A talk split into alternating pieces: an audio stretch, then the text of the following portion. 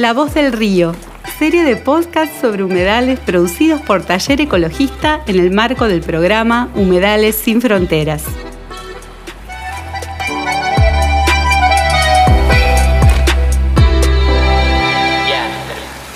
Podcast número 2.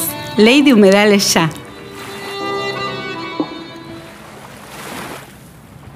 Hola, acá Candela de nuevo. En la primera parte de mi investigación les conté qué son los humedales, cuál es su importancia y qué cosas lo están afectando. Lo más visible y por lo cual muchos conocimos la palabra humedal son los incendios intencionales que sucedieron a lo largo de todo el 2020. Mucha gente salió a la calle, cortó el puente Rosario Victoria con carteles y al grito de Ley de humedales ya.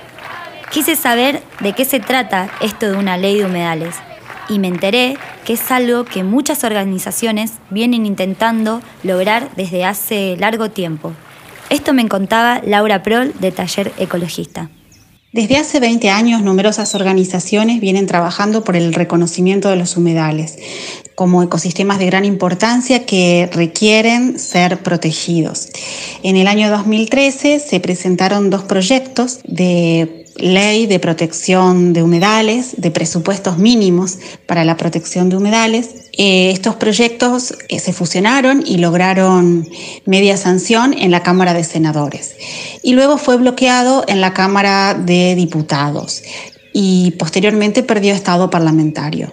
En 2016 la situación fue la misma. Em, en 2018 los proyectos presentados dos años antes también perdieron estado parlamentario.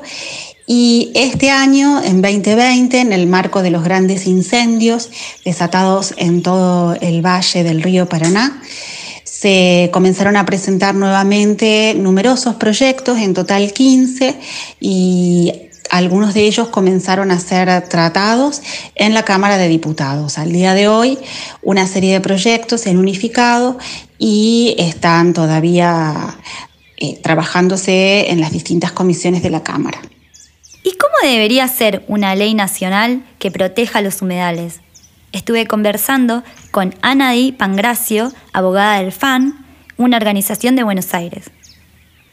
Creemos que la Ley Nacional de Humedales tiene que ser una ley de presupuestos mínimos de protección ambiental.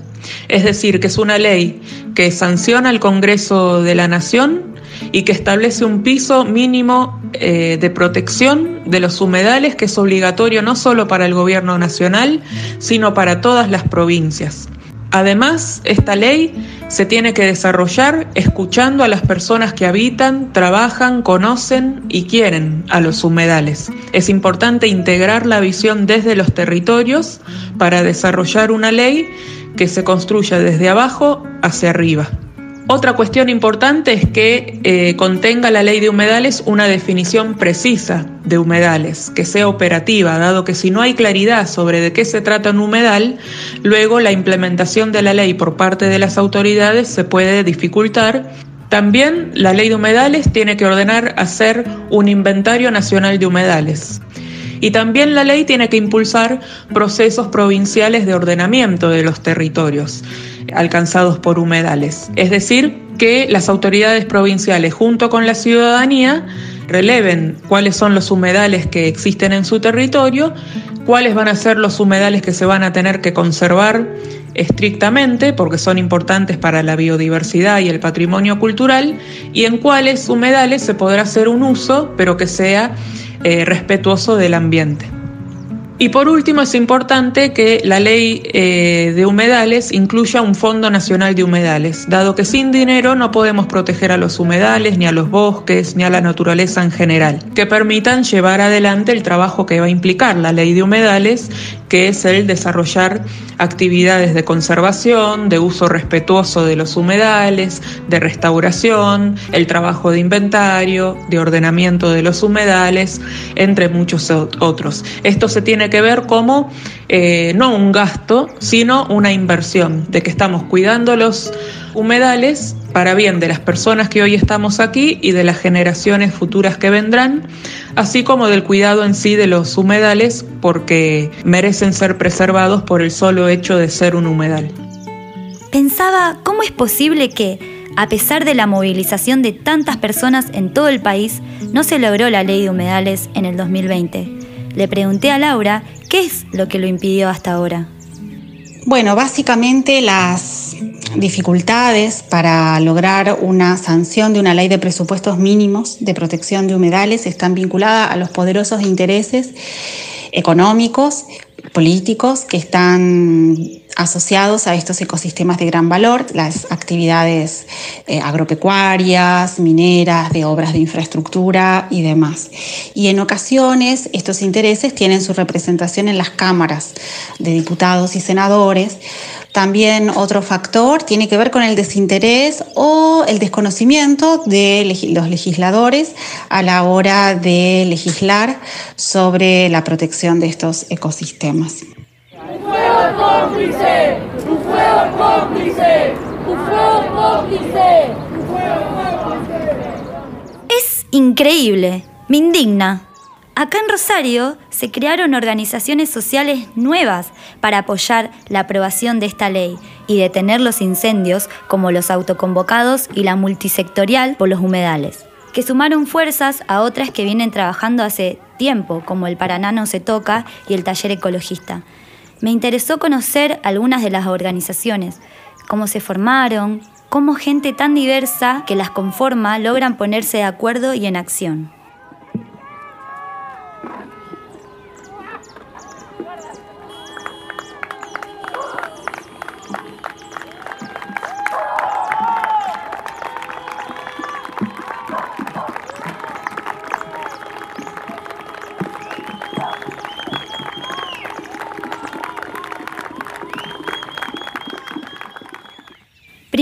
Hablé con Pablo, del Paraná no se toca. Este grupo nació por el 2012 cuando el gobernador de Entre Ríos sacó una ley para dar por concesión por 99 años las islas fiscales para la producción de arroz, las islas de Entre Ríos. Fue ahí cuando nos juntamos y realizamos diferentes movilizaciones, siendo una de las más grandes cuando nos reunimos en el Monumento a la Bandera. Esta visualización de la barbarie que se estaba cometiendo llevó a que la ley se derogue. Luego, por el éxito que tuvimos y lo que logramos, nos seguimos juntando y decidimos seguir luchando por otras problemáticas que afectan nuestro río. En ese año estaba el movimiento El Famatina no se toca y decidimos poner El Paraná no se toca. Creemos y estamos convencidos que la organización y la presión popular es la única forma de frenar los atropellos ambientales, tanto de privados como de parte del Estado.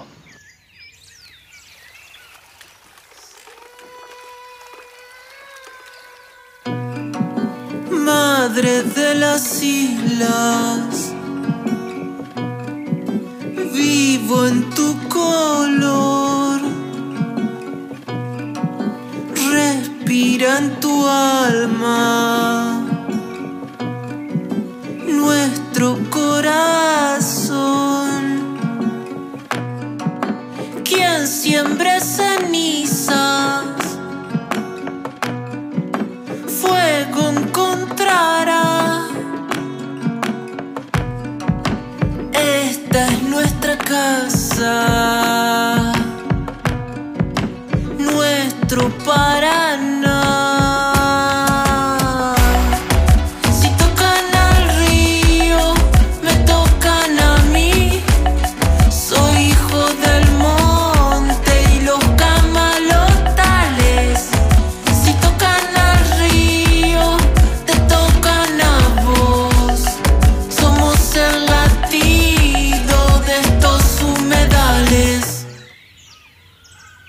grupo es muy heterogéneo y diverso.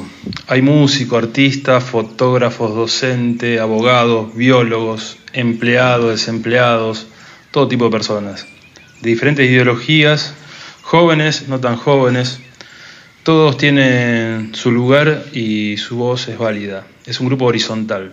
Y hoy también somos referentes de los medios, después de todos estos años, de los medios periodísticos, cuando el tema es el río y sus humedales.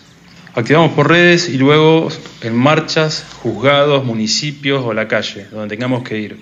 Nos autogestionamos eh, siguiendo, consiguiendo recursos propios por medio de peñas, eh, ventas de almanaques, eh, remeras o poniendo plata de nuestros bolsillos. ¿Qué nos moviliza a hacer todo esto? Si algo que nos moviliza y que nos une es el amor por nuestro río. Ahí coincidimos y nos alineamos para dar lucha a quienes no lo respetan o lo agreden. En lo personal siempre digo que el Paraná es un viejo amigo y maestro, que lo recuerdo de que era chico y que extraño cuando paso tiempo sin verlo o recorrerlo. Es mi conexión con mi esencia, donde encuentro paz y me siento feliz. Cuando lo visito nada me hace falta. No hay palabras que puedan transmitir ese sentir. Creo que es nuestra obligación cuidarlo de intereses mezquinos que continuamente atentan contra él, que es lo mismo que atentar con toda la sociedad y su salud. Qué lindo sentir ese amor por el río, esa pasión por cuidar algo. Hablé después con Rodolfo, de la multisectorial por los humedales. ¿Cómo se creó el grupo? Bueno, la multisectorial Humedales tiene su inicio el día 11 de julio, donde aproximadamente 150 personas cortaron el puente Rosario Victoria. Muchos acudieron como vecinos, como autoconvocados, como ciudadanos, otros también mediante organizaciones que habían generado un acuerdo para estar ese día allí. Lo cierto también fue que estando allí, en virtud de que éramos 150 personas, decidimos hacer un corte total. Y como se estaba desarmando el corte, se estaba haciendo también de noche, decidimos asamblear, llamamos a una asamblea, y es allí donde forjamos la idea de una multisectorialidad como estrategia múltiple que nos permita unir esfuerzos de toda, toda la gente que ya venía con las cuestiones ambientales, sociales, y también quienes eran por primera vez su, primera experiencia de construcción política. Eh, y es así como ya convocamos al día 18, el sábado siguiente, otro corte donde ya éramos tres veces más de personas. Y el día 20, el lunes, ya estábamos frente al Consejo Deliberante, entendiendo que teníamos que interpelar a toda la sociedad.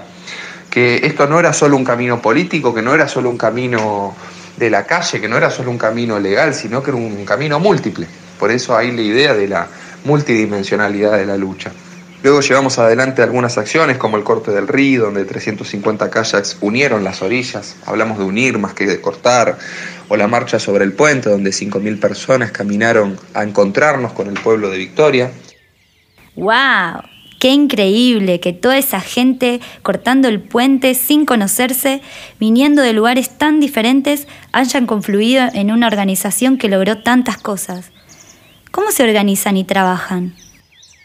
La multisectorial decide las actividades y las cuestiones importantes en asamblea, pero también al mismo tiempo eh, funciona con comisiones. Esas comisiones son las que le dan una operatividad y un dinamismo eh, realmente que nos ha sorprendido en sus resultados. Así se han generado comisiones como de prensa, comisiones de, que tienen, de arte, que a su vez tiene subcomisiones, comisión antipatriarcal, comisión de legales, otra comisión de finanzas, comisión de redes, audiovisual, todos grupos de trabajo apuntados a objetivos particulares con herramientas que han aprendido en sus distintas experiencias, pero que todos apuntamos al objetivo común.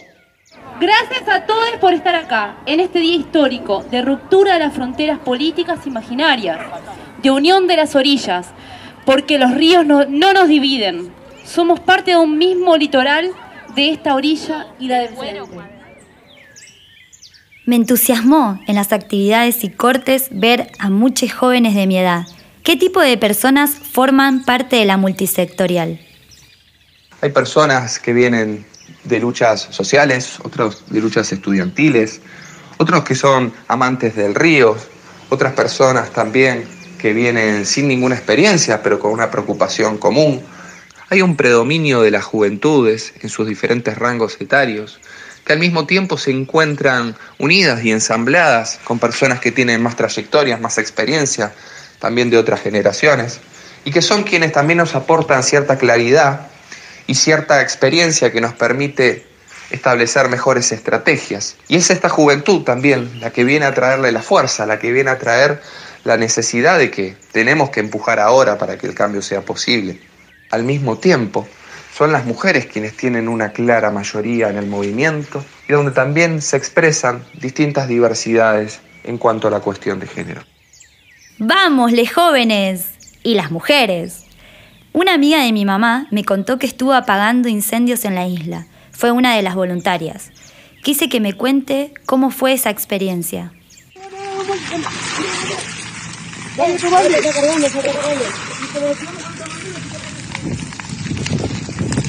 Está viniendo por la izquierda también, ¿eh? Allá. Sí. Cuidado, tenés que... Ahí la costa que venga por acá. Acá, acá, acá.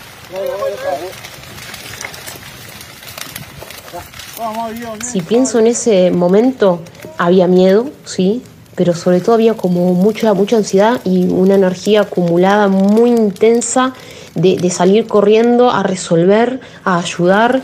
Era consciente, muy consciente de de con lo que nos estábamos enfrentando, como de la poca preparación que teníamos, desmalezando, cortando plantas y, tirando al río para que eso eh, sirva como un poco un cortafuego y que el fuego no avance hacia los ranchos. Habían otras zonas que estaban realmente muy, muy tomadas por el fuego. Viene, viene Tino, que es un pescador y una persona que, está hace muchos años en, el río y nos, nos comenta de que, de que se estaba prendiendo fuego a la casa de, de un hombre que está cerca de la Milonga y ahí sin dudarlo nos subimos eh, unas 6, 7 personas a la lancha, eh, agarramos lo que teníamos puesto y fuimos hacia allá sin dudarlo un segundo y ahí sí, ahí sí nos encontramos con, el fuego directo, así como cara a cara. Fue, fue muy fuerte ver eh, la casa, el rancho de este hombre que estaba a 6 metros como mucho, estaban las llamas altas de 2 metros, metro y medio y este hombre muy mayor estaba sentado en una mesita con, una mujer al lado y, estaban sentaditos como que habían terminado de, almorzar y yo no entendía nada. Digo, ¿qué está pasando? Era como una visión del fin del mundo donde ellos estaban plácidamente esperando, esperando lo peor, esperando el fin. Y estuvimos horas, muchas horas eh, trabajando, haber apagado un foco y al rato empezaba a soplar eh, el viento. Y es como que se volvía a pegar, a avivar ese fuego, caminar y sentir como, como el calor en las plantas de los pies.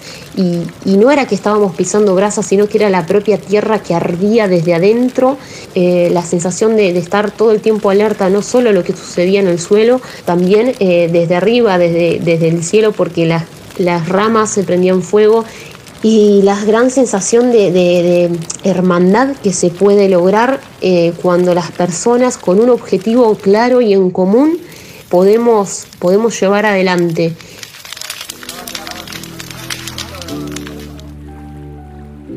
¡Wow! Se me puso la piel de gallina. Parece que solo quienes tienen poder y dinero pueden hacer algo en este mundo, que nosotros nada podemos hacer. Sin embargo, lo que pasó durante el 2020 me demostró que tenemos una fuerza tremenda cuando nos unimos y que los jóvenes estamos aportando una energía vital y creativa imprescindible. Otro mundo es posible, escuché una vez. Ahora entiendo a qué se refiere. Nos encontramos en mi próxima y última investigación. La Voz del Río, podcast híbridos entre ficción y reportajes.